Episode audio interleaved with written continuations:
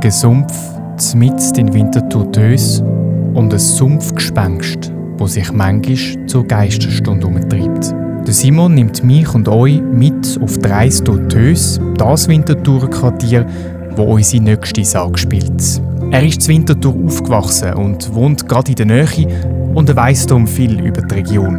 In der Sage geht es um einen Trottmeister und seinen Sohn, um Wein und natürlich um den Fluss Tös. Aber hört selber. Übrigens, die Sage wird nicht von mir oder Simon vorgelesen, sondern von der Wintertourin Julia.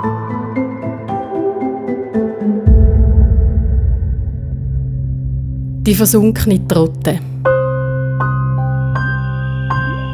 Unten an Wülflingen liegt ein kleiner Sumpf. Wenn man dort den Abend spät vorbeiläuft, sollte man gescheiter schnell durchgehen. Der Ort ist verflucht. Vor langer Zeit ist an dieser Stelle die Halde Trotte gestanden.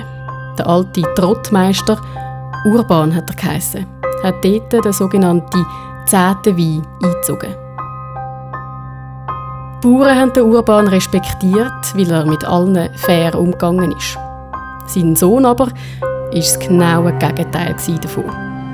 Er hat auf grossem Fuß gelebt und hat schon sein ganzes Hab und Gut ausgegeben. Darum hat es ihn nach den paar Gulden von seinem Alten gelustet.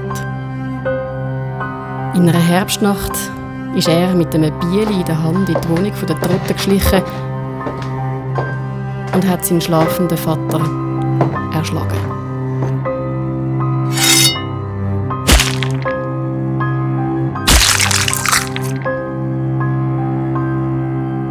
Die Leiche hat er auf den Buckel genommen und ist zu der Dös, wo in der Nähe durchfließt.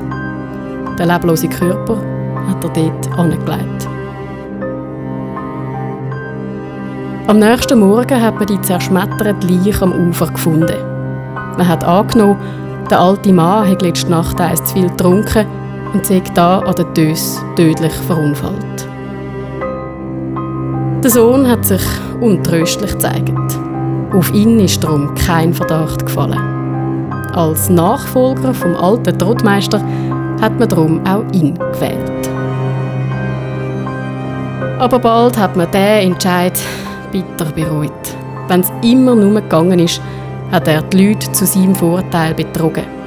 Wenn der Herbst vorbei war, hat er seine Kumpel zu wüsten Gelagen eingeladen in die Rotte. An einem Abend ist der Saufgesellschaft der Geist vom alten Trottmeister erschienen. Über der Trotte ist ein furchtbares Gewitter aufgezogen. Es hat donnert, dass Balken zittert haben. Es hat geschüttet wie aus Kübel. Balken und Mauern sind unter der Wasserlast zusammengebrochen. Eine gefürchtige Stimme hat dem Trottmeister gerufen.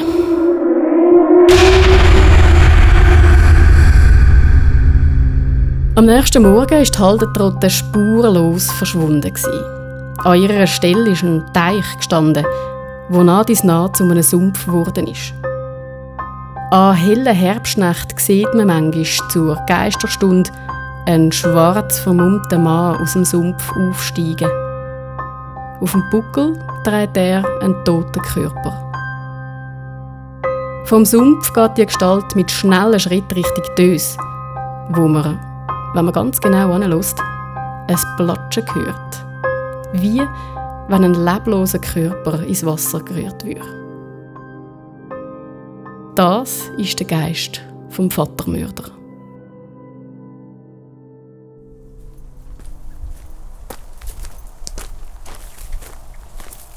Wir machen uns auf, um die Trotte zu finden.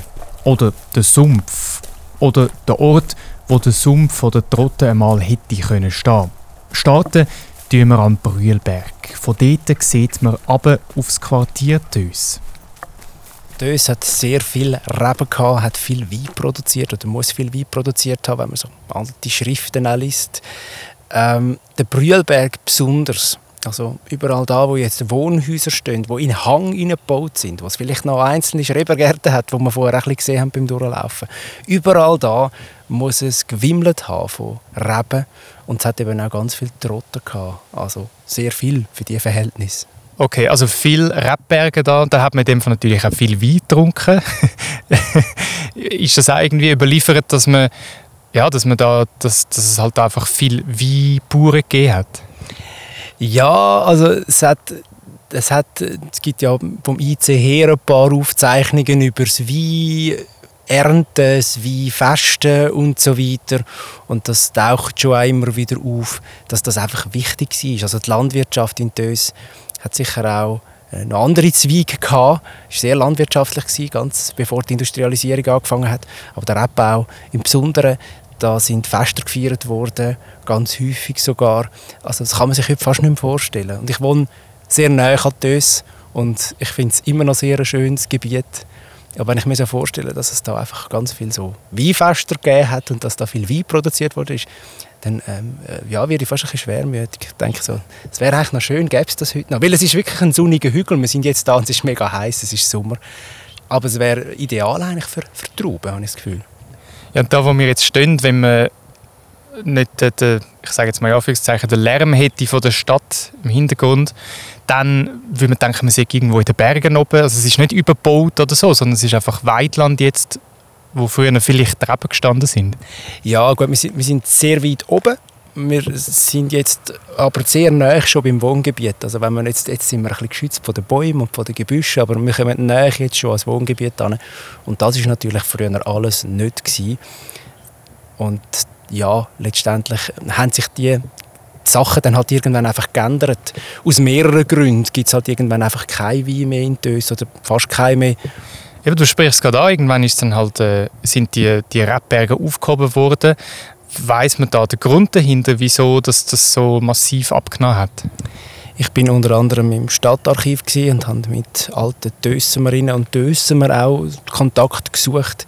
Es ist sehr spannend, also was ziemlich klar darauf hindeutet, dass es irgendwann keine Reben mehr gibt, ist gerade so um den Jahrhundertwechsel 19. bis 20. Jahrhundert, dann werden viele Trauben da von der Rebel aus befallen oder die Reben werden von der Rebel aus befallen und dann, dann werden es fast nicht her. Also man sieht dann auch so in alten Unterschriften sehr, es hat ganz viele Dokumente bei der ehemaligen Gemeinde Dös, so im Archiv über die, über die Landwirtschaft. Und immer wieder, alle Jahre ist das Thema, wie werden wir dieser Rebelus jetzt irgendwie mal noch her? Mehltau auch mal, habe ich gesehen, aber die Rebelus, und das hat man einfach nicht mehr geschafft. Und gleichzeitig ist es eben auch noch so gewesen, dass halt die Industrie immer stärker geworden ist. Das heißt, Menschen, die früher ihren eigenen Hof organisiert haben, Bauern und Bäuerinnen waren, die haben irgendwie immer weniger angefangen, so Sachen zu machen, weil es nämlich zum Rieter, zu dieser grossen Firma, die hier immer grösser geworden ist und zum Weltkonzern ja irgendwann geworden ist, dort sind sie arbeiten in die Fabrik und gar keine Zeit mehr hatten, um selber Landwirtschaft zu betreiben. Oder das dann noch so nebenbei gemacht haben. Man sagt auch, viele sagen, der Mann in die Fabrik und die Frauen haben daheim noch den Hof weitergeführt. Also eigentlich so wie zwei Sachen gleichzeitig. Aber auch das ist offenbar irgendwann nicht möglich gewesen. Und da haben sicher die Weinbauern auch dazu gehört, dass die halt dann wie halt in die Industriehalle sind arbeiten.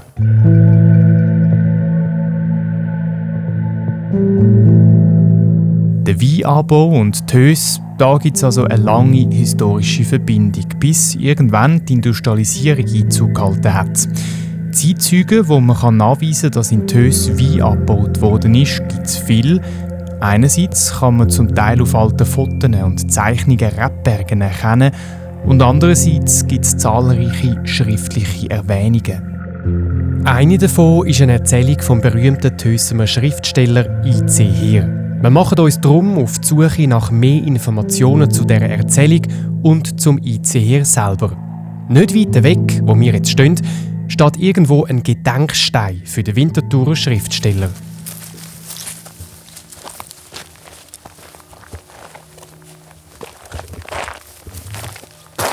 Ah, schau da, jetzt haben wir ihn gefunden. IC Heer. Genau, jetzt sind wir da vor dem Gedenkstein. Komm mal noch mit, jetzt haben wir noch Tafeln. Jakob Christoph Heer, 1859 bis 1925. Ein Dichter aus Tös. Ja, er ist eigentlich der prominenteste Dösmer, würde ich jetzt mal behaupten. Vielleicht gibt es einen Fußballer aus Dös, den ich jetzt vergessen hätte. Aber ja, ich würde sagen, er ist, eine, ist ein sehr bedeutender Schriftsteller in seiner Zeit. Zumindest eine Zeit lang habe ich gelesen. Ist noch eindrücklich, da der Gedenkstein. Der ist 15 Tonnen schwer, ein Granitblock aus dem Bernina Gebiet, wo die Gemeinde Poschiavo da angestellt hat. Der ist wirklich mit dem Zug da angekommen und dann mit, mit Ross da aufgefugt worden. 15 Tonnen, das ist krass. Das Spannende ist, der ICR hat viel auch über den Weinbau geschrieben in Winterthur. Und man kommt so ein Bild über, wie es früher hergegangen ist, rund um die Wümmet, rund um den ganzen Weinbau, auch was für einen Stellenwert der Wein in Winterthur und in Tös hat. Und komm, wir hören uns mal einen Ausschnitt an von einer Erzählung von ihm.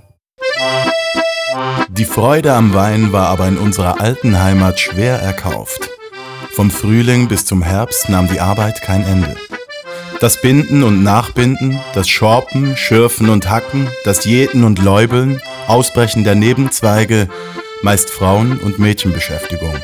Nur einmal im Mai oder Juni entstand eine kurze Pause. Aus der Reben raus! Trauben wollen blühen! Bis ins Dorf drang der wundersam feine Duft der Weinblüte und jeder Mann schnupperte danach. Immer aber auch die kummervollen Fragen wie: Erfrieren wohl die Reben? Das Bangen vor jeder kalten Nacht, die Furcht vor den Eisheiligen. Und 1886 erfroren die Reben gar erst am Pfingstmontag. Oft ein aussichtsloses Jahr. Und selbst bei reichlichem Schuss der Trauben immer das Bewusstsein, man ist des Weines nicht sicher, bis er im Fass liegt. Der Text hat übrigens der Dave vorgelesen, auch ein Wintertour. Vom Gedenkstein für den IC her laufen wir aber Richtung Tös. Wir wollen ja genau an den Ort, wo sich die Sache zugetragen hat, wo eben die Trotte gestanden ist. Es ist gar nicht so einfach, weil sich Tös recht verändert hat. Früher ein Weidorf, heute ein Stadtteil von Winterthur.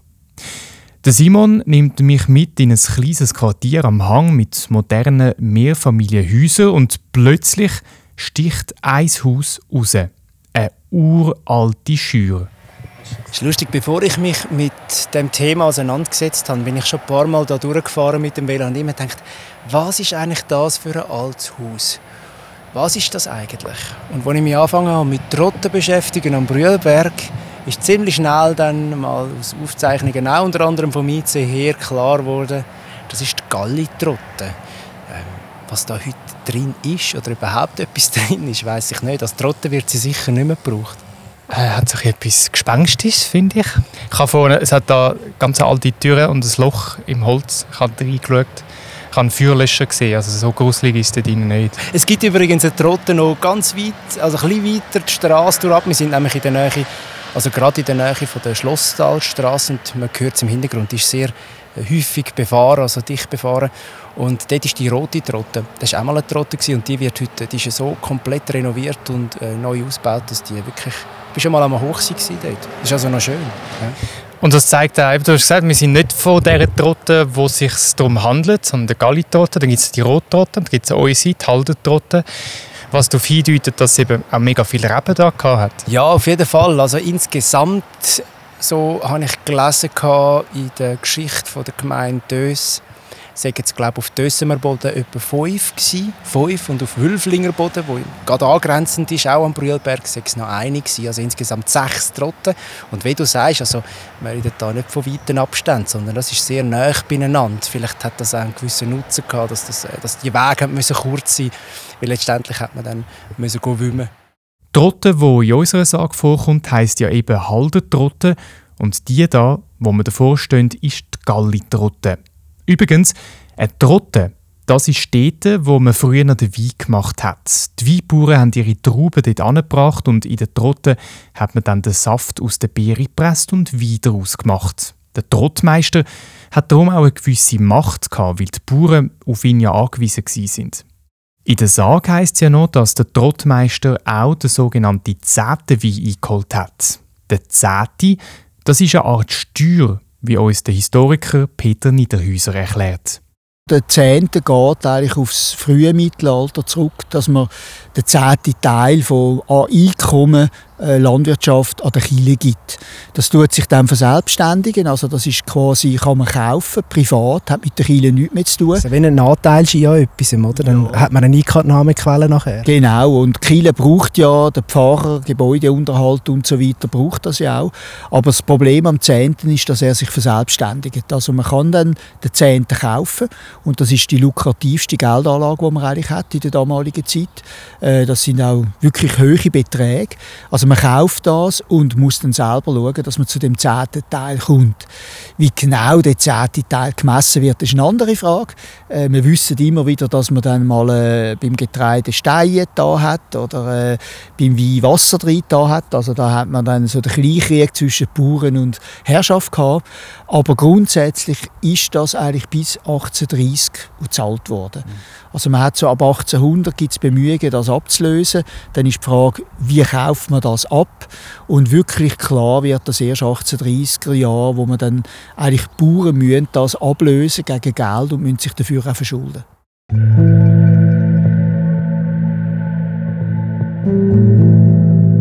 Aber wo steht jetzt die Haldentrotte? Oder wo ist sie gestanden? Laut der Sage steht ja jetzt ein Sumpf. Wenn man nach der Haldentrotte googelt, kommt man nicht weit. Auch Google Maps weiß nicht weiter. Allgemein im Internet wird man nicht wirklich fündig. Also ist der Simon für uns in das Archiv abgestiegen und hat dicke Bücher und Gemeinsprotokoll durchgeblättert, bis er auf einen Hinweis gestoßen ist. Die Haldentrotte, die gibt es nämlich noch.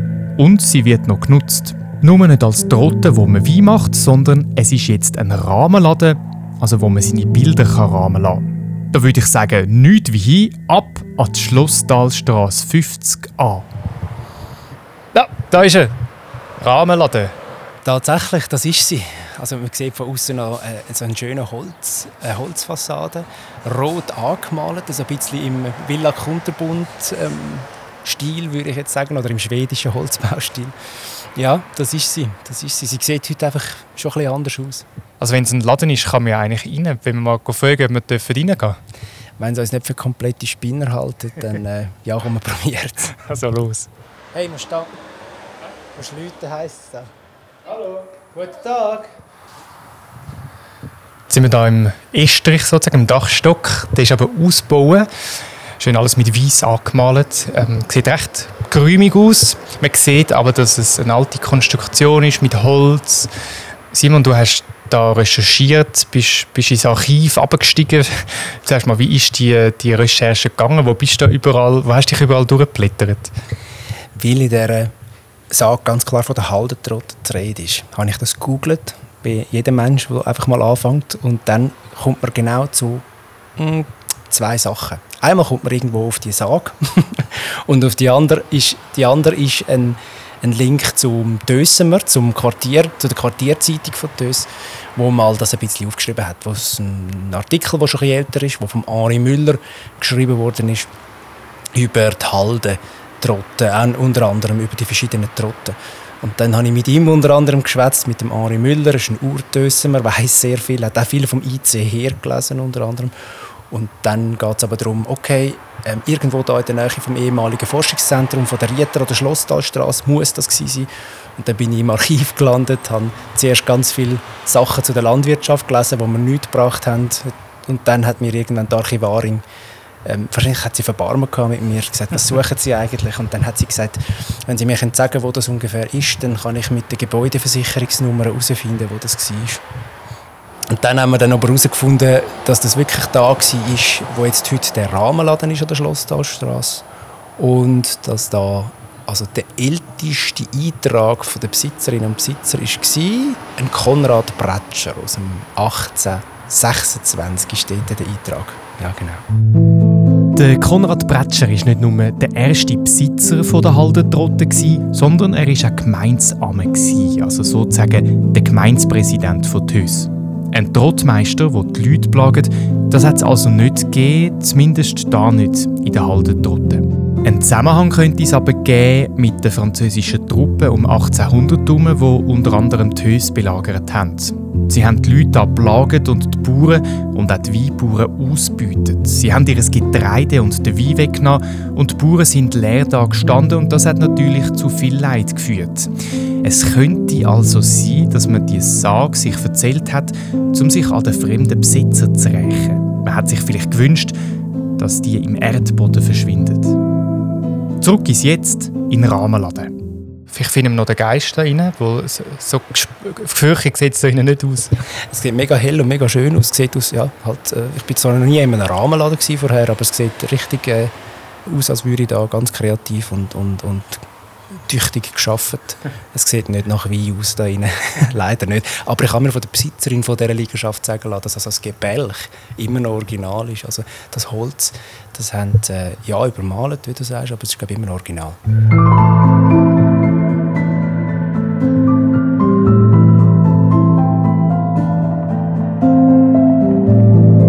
Haldentrotte gibt es also noch, sie ist zum Glück nicht im Erdboden versunken. Man könnte also mit gutem Gewissen sagen, es ist fast nichts Wahres an dieser Sage, auch wenn es sich um eine Trotte handelt, die es wirklich gibt. Bleibt uns nur noch eins, aber an den Fluss Tös gehen und schauen, ob man vielleicht dort den Geist vom Vatermörder findet. Nur ein paar Schritte weg von der Trotte ist Tös und da sitzen wir jetzt auf einem kühlen Stein am Schatten. Und da kann man sich das richtig vorstellen, weil das so nahe ist, da, eben das, der hat dann da die Leiche reingerührt mit einem Platschen und dann fließt die da weg. Es ist eigentlich gar nicht so idyllisch, wenn man sich das vorstellt. Wir hocken jetzt da.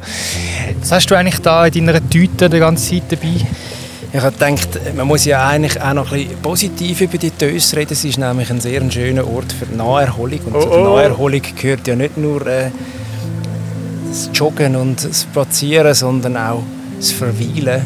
Und weil wir jetzt die ganze Zeit über Trotten, Reben und Wein geredet haben, habe ich dir äh, einen Weissen mitgebracht. ich hätte gerne einen gebracht, wo am Brühlberg Trauben gereift wäre, aber die gibt es leider nicht mehr meines Wissens. Und darum äh, haben wir hier eine, die aber Zwölflinge wirklich gereift ist, am Hang vom Wolfensberg, ein Seeval Blanc. Also sollen wir mal probieren? Was meinst du? Sollen wir mal, sollen wir mal schauen? Ja! Ob der etwas kann. mir Meine Eltern kennen den und sagen, der ist gut.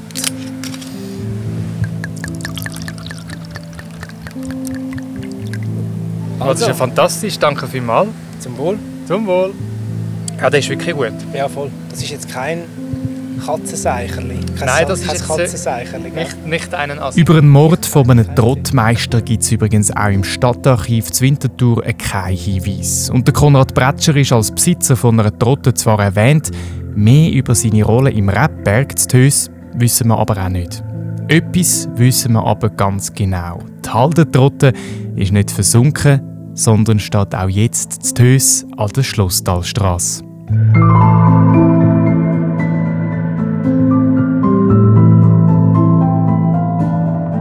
Bilder von der Haldentrotte, wie sie früher ausgesehen hat und wie sie heute jetzt aussieht, findest du auf unserer Webseite sagenjäger.ch. Natürlich findest du uns auch auf TikTok, Instagram und Facebook. Die Folge ist produziert worden von mir, Andi Wulschläger, Mitarbeit und Recherche Simon Bergins, Produktionsstudio Eli Media. Unterstützt wurde ist die Folge vom Kulturkomitee Winterthur. Sprecher von der Sage war Julia und vom ICR-Text der Dave Striegel. Das Artwork kommt von der Ann Seger und Sounddesign hat Milo Stegmann gemacht. Ein herzlichen Dank an unsere Expertinnen und Experten.